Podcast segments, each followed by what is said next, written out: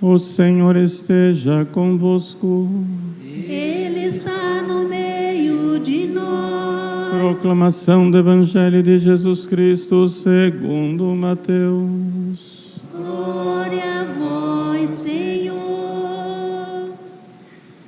Naquele tempo, João estava na prisão e, quando ouviu falar das obras de Cristo, enviou-lhes alguns discípulos para lhe perguntarem: És tu aquele que há de vir, ou devemos esperar um outro? Jesus respondeu: Ide contar a João o que estáis ouvindo e vendo.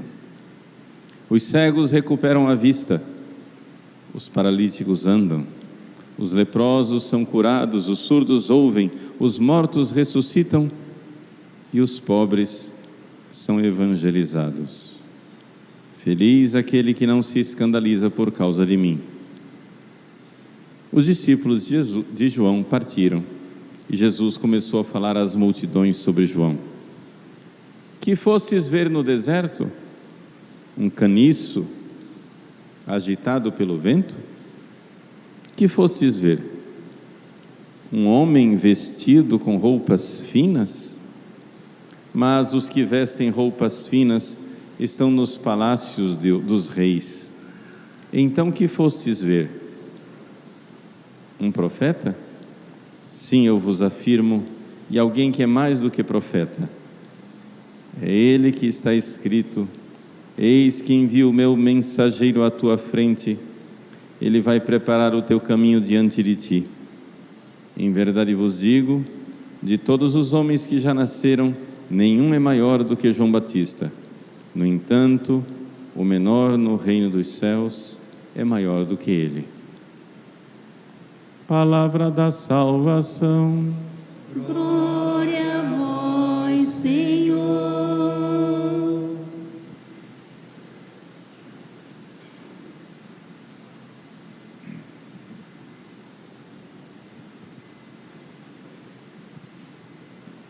Meus queridos irmãos e irmãs, com grande alegria celebramos esse terceiro domingo do Advento, que é chamado Domingo da Alegria, Domingo Gaudete. A alegria do Senhor que está próximo, a alegria de Jesus que se aproxima. E para nós deve ser sempre uma grande alegria. Por quê? Porque Jesus vem e vem como Salvador. Nós queremos ter como Salvador, nós queremos ter como Redentor aquele que não suportaríamos ter como juiz. Sim, Jesus virá no fim dos tempos em Sua glória para julgar os vivos e os mortos. Mas agora ele se apresenta em primeiro lugar como Salvador, como Redentor como aquele que vem para endireitar aquilo que está torto. No Evangelho de hoje, nós ouvimos João Batista, que, preso, está tentando fazer um apostolado de passar os seus discípulos para Jesus. Convém que Cristo cresça e que eu diminua. São João Batista já tinha feito isso. Em parte, quando, por exemplo, ainda estava lá batizando à beira do Jordão, Jesus passou e ele então indica para os seus discípulos, João e André: Eis o Cordeiro de Deus. Os discípulos de São João Batista vão atrás de Jesus. Serão dois futuros apóstolos o apóstolo André, que vai chamar São Pedro, e o apóstolo João, que vai chamar São Tiago, duas duplas de irmãos. Pois bem, os dois vão atrás de Jesus, e quando Jesus vê que eles estão atrás dele, se vira e diz: O que vocês querem? O que vocês buscam? O que vocês procuram? Mestre, onde moras? Vinde ver. E naquele dia eles ficaram com Jesus. Vejam, os discípulos de João já foram passando gradualmente para Jesus. E São João Batista sabia quem era Jesus, sabia perfeitamente quem era Jesus, mas ainda havia aqueles discípulos reticentes, aqueles apegados, aqueles cabeça dura, porque João Batista tinha uma pregação firme, uma pregação que falava do fim dos tempos, do juízo, de Deus que vai vir para fazer justiça, e a pregação de Jesus tinha isso também. Mas Jesus não parecia ser o Messias do jeito que os discípulos de João esperavam. Como é que os discípulos de João esperavam o Messias? João Batista disse: O machado está posto à raiz. Ele vai vir com a peneira para limpar a sua eira ele vai vir para julgar. Então, os discípulos de São João Batista esperavam um Messias justo juiz, que viesse para dizer: basta, agora chega. Os justos entram no céu, os maus e pecadores, inferno, acabou. Era isso que os discípulos de João Batista esperavam. Mas Jesus, que era o Messias esperado, demonstrou-se o Messias inesperado. Veio de um jeito que ninguém esperava. Não veio com poder e glória para julgar os vivos e os mortos. Veio na humildade de uma criança envolta em faixas numa manjedoura para dar esperança de conversão à humanidade. Veio com um coração manso, veio com um coração humilde. E então os discípulos de João ficaram atordoados, como aliás a maior parte dos judeus. Porque porque Deus havia revelado já no Antigo Testamento, muitas vezes, que viria o Messias, que viria o Messias, virá o Messias, ele vem, ele vem, ele vem, ele vem. Mas o que não tinha ficado claro para os judeus é que ele virá duas vezes. Ou seja, essas duas vindas de Cristo não, não estavam claras. Que ele viria primeiro humildemente como Salvador, como Redentor, para depois vir na glória como juiz. Então nós vivemos esse tempo, esse é o chamado tempo da igreja. É um tempo que foi inaugurado por Jesus e que foi revelado e que ninguém sabia que existia Eis o mistério de Deus escondido desde todos os séculos. Deus já tinha dado a entender, Deus já tinha revelado o mistério da igreja, mas em figuras. Qual é o mistério da igreja? O mistério da igreja, meus queridos, é que Deus que tinha preparado um povo, o seu povo de Israel, um povo que era ligado à raça, um povo que era ligado à descendência biológica, genética de sangue de Abraão. Deus que tinha preparado esse povo, não foi tão correspondido assim por esse povo. Deus no Antigo Testamento preparou para você ser judeu, você precisa nascer judeu, não existe conversão ao judaísmo. Você precisa ter sangue de judeu. É o povo.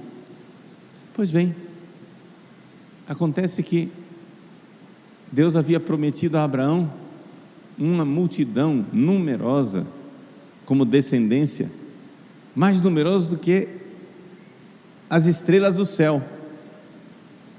Como isso é possível?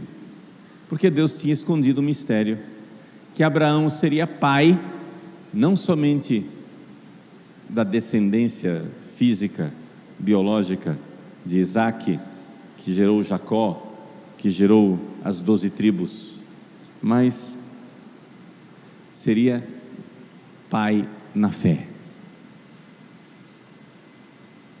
Abraão viu o meu dia e se alegrou, disse Jesus. Os judeus ficaram espantados, dizendo: Mas como assim? Você não tem nem 50 anos e diz que viu Abraão? Abraão viveu há dois mil anos atrás,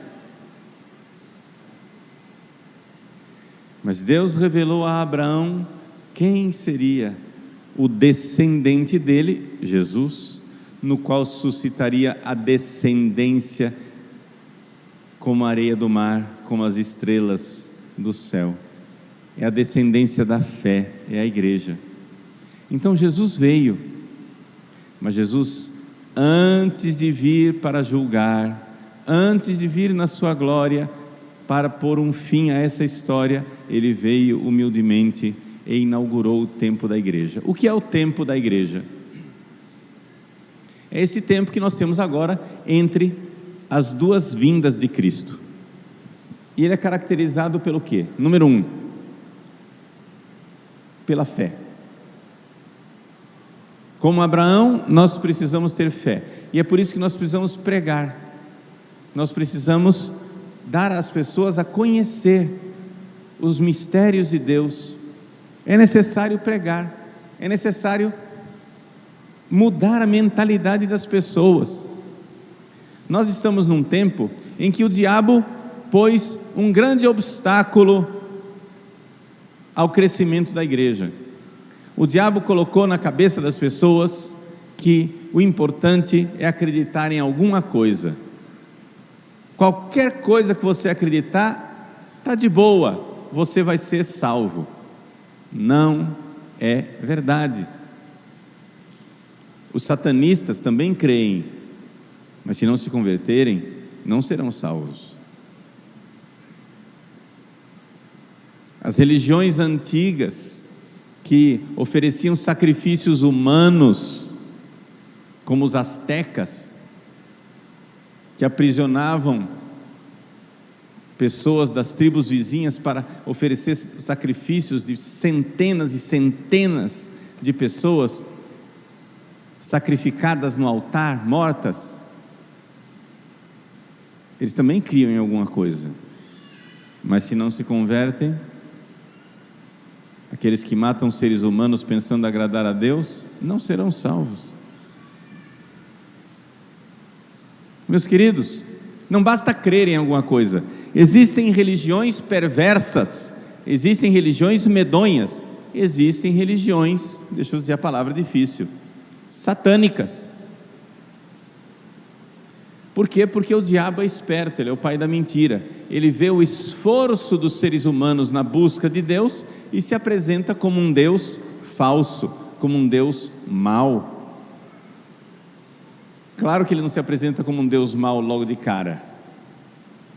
Ele promete. Promete vida boa, promete favores. Ele compra as almas, alicia, seduz as almas, mas depois vai tornando essas pessoas perversas.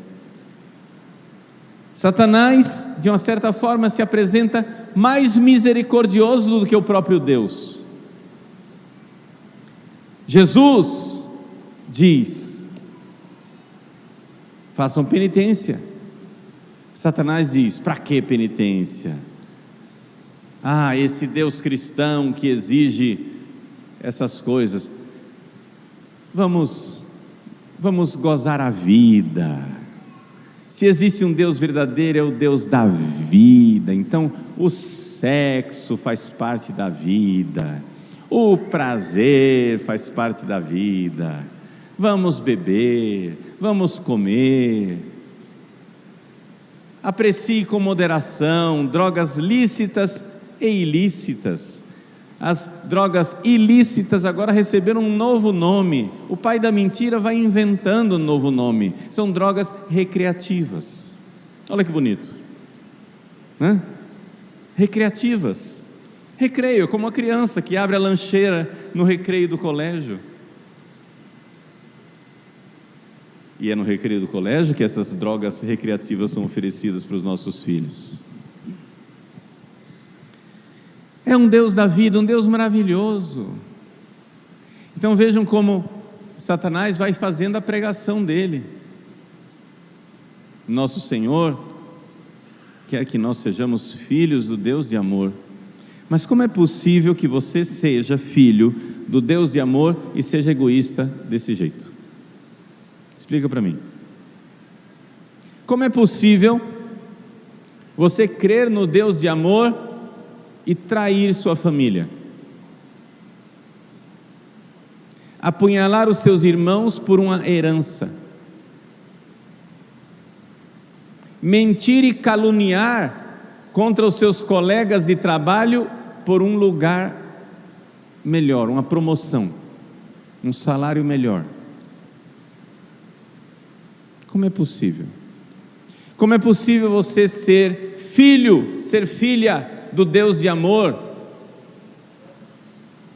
e usar a sua namorada, o seu namorado como fonte de prazer e depois jogar fora? Tem certeza? As pessoas não entendem, às vezes o contrário do amor não é o ódio. Às vezes o contrário do amor é a indiferença, é o pouco caso, é usar e jogar fora. Descartável. Como você pega um lenço, assua o nariz e joga fora. É assim que namorados se tratam, é assim que ficantes se tratam. Ah, mas Deus vai me condenar para o inferno só porque eu fiquei com uma menina? Explica para mim, rapaz, como é que Deus, o Deus de amor, usa e joga fora. Você não vê que a sua vida é totalmente incompatível com isso? Nosso Senhor Jesus Cristo veio na humildade da pregação para mudar nossos corações. Nós precisamos mudar de vida. É esse o tempo da igreja. O tempo da igreja é o tempo da pregação, é o tempo da fé, é o tempo de nós mudarmos de vida, metanoia. E Jesus então foi pregando o evangelho. Assim, ele começou a fundar a igreja. E ele disse aos seus apóstolos na última ceia: Amai-vos uns aos outros como eu vos amei. É claro, na última ceia, Jesus não tinha morrido ainda na cruz. Nós podemos interpretar essa palavra com essa palavra forte da cruz, olhando para Jesus crucificado e dizer: Amai-vos como eu vos amei. Mas se nós olharmos cronologicamente, e essa interpretação é correta, tá? Não está errada. Mas se nós olharmos cronologicamente, nós vamos lembrar que naquela hora, enquanto Jesus dizia amai-vos aos outros como eu vos amei, passado, Jesus não tinha morrido na cruz ainda. E a forma que Jesus usou para amar, como eu vos amei, foi que ele passou três anos pregando o Evangelho para aqueles apóstolos, mudando a mentalidade deles, ensinando, fazendo de tudo para que eles abandonassem o caminho errado, a mentalidade errada. Ele disse para Pedro: Afasta-te de mim, Satanás, teus caminhos não são os caminhos de Deus. Tua mentalidade não é a mentalidade de Deus. Muda essa mentalidade. Ah, mas poderia dizer Pedro: Meu Deus é o Deus da vida, por que é que você precisa morrer crucificado em Jerusalém, Jesus? Para que esse sofrimento? Para que esse radicalismo? Para que esse fanatismo, Jesus? não precisa morrer em Jerusalém. Vamos nos amar uns aos outros. Deus é legal, Deus é bom. Todo mundo vai aplaudir e dizer lindo, fofo, cheiroso. Ele ama todo mundo. Ah, que legal. Não precisa desse radicalismo, Jesus. Basta o amor. Faz um coração você também, vai.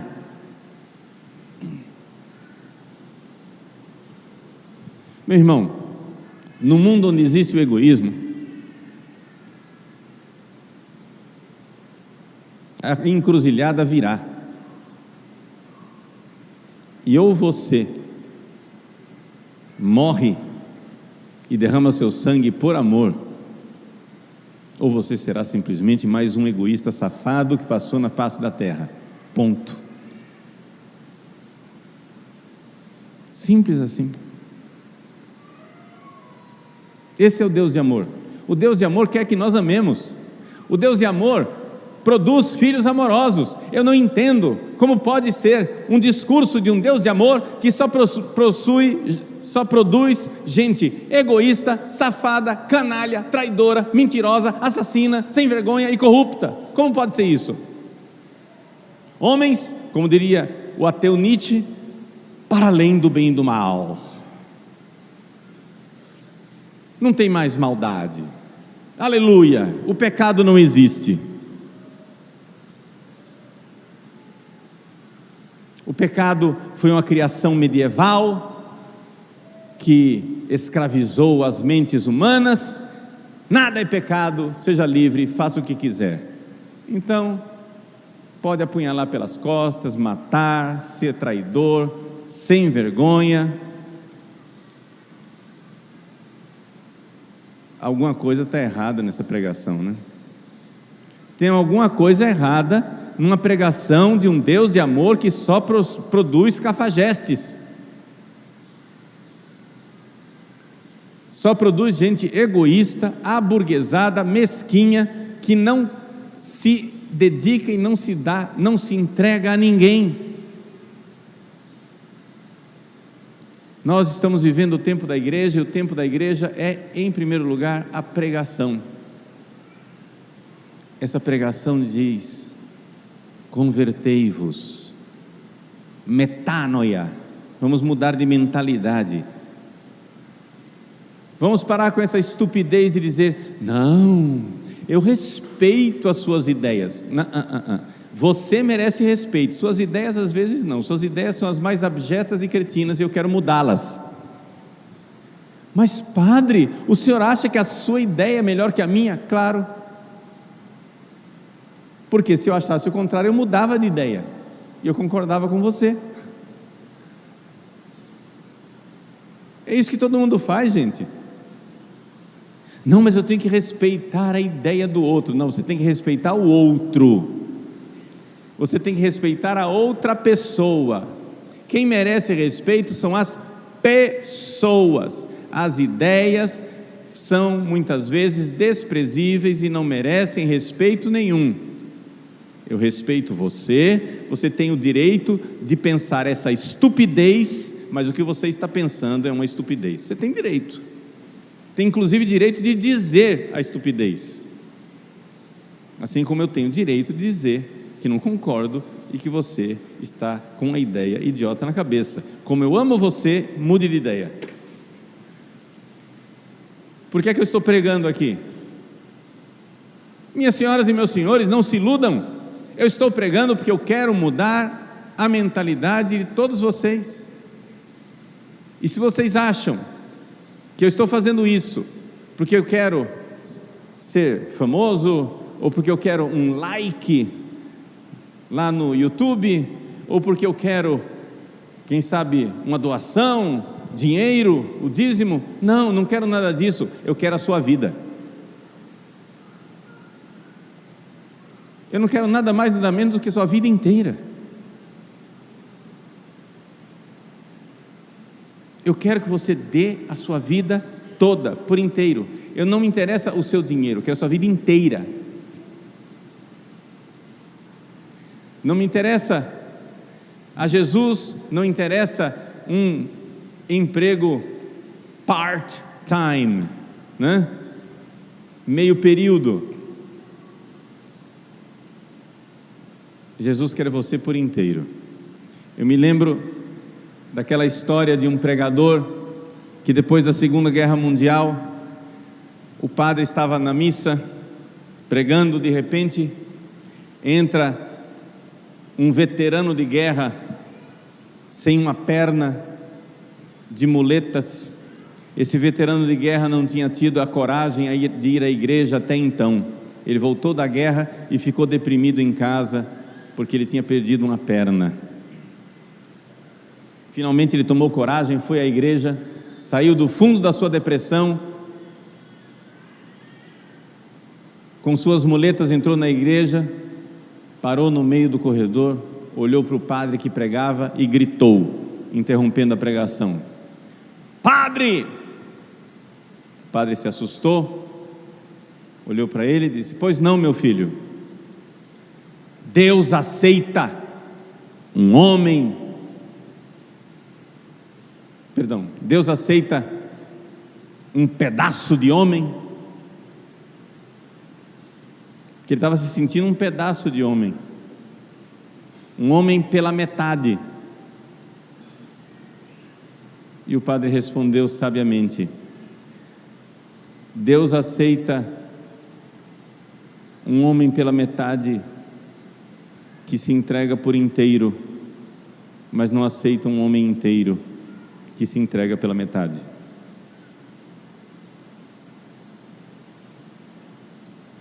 Se você é só um pedaço de ser humano, se você é um náufrago dos sofrimentos da vida, Deus aceita você, se entregue por inteiro.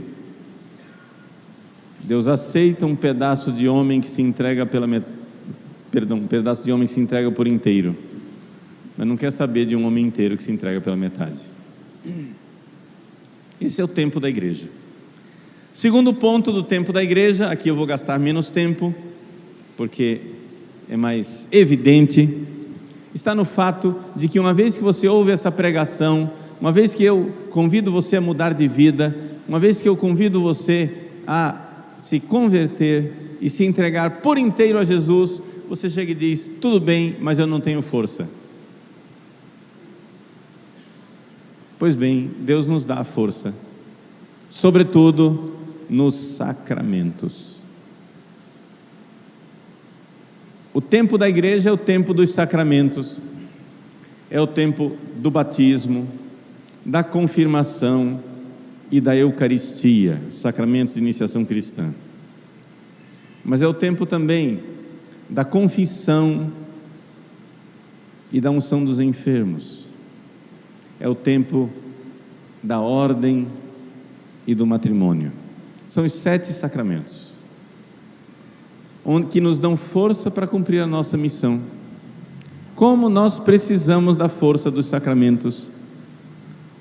A família está sendo destruída, mas Jesus nos deu a graça do sacramento do matrimônio para salvar a família. A igreja está sendo destruída, mas Jesus nos deu a graça do sacramento da ordem para salvar a igreja. Você está sendo tentado pelo diabo no meio da sua doença, mas Jesus nos deu a unção dos enfermos para ter força de combater a doença. Você caiu e perdeu a amizade com Deus, mas Jesus nos deu o confessionário para você ser resgatado. E Jesus nos deu os sacramentos da iniciação, para que com o batismo nos tornássemos filhos de Deus, com a crisma nos tornássemos adultos com a capacidade de combater o diabo, soldado de Cristo, e com a Eucaristia tivéssemos a força de caminhar no deserto dessa vida. Então, resumindo, o tempo da igreja é o tempo dos sacramentos e na prática do nosso dia a dia, o tempo dos sacramentos significa o seguinte: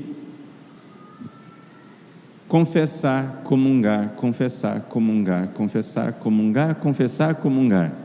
Confessar bem, comungar bem. Confessar bem, comungar bem. Fazendo essas duas coisas, você chegará ao céu. Faça bem, o bem feito, a boa confissão, a boa comunhão.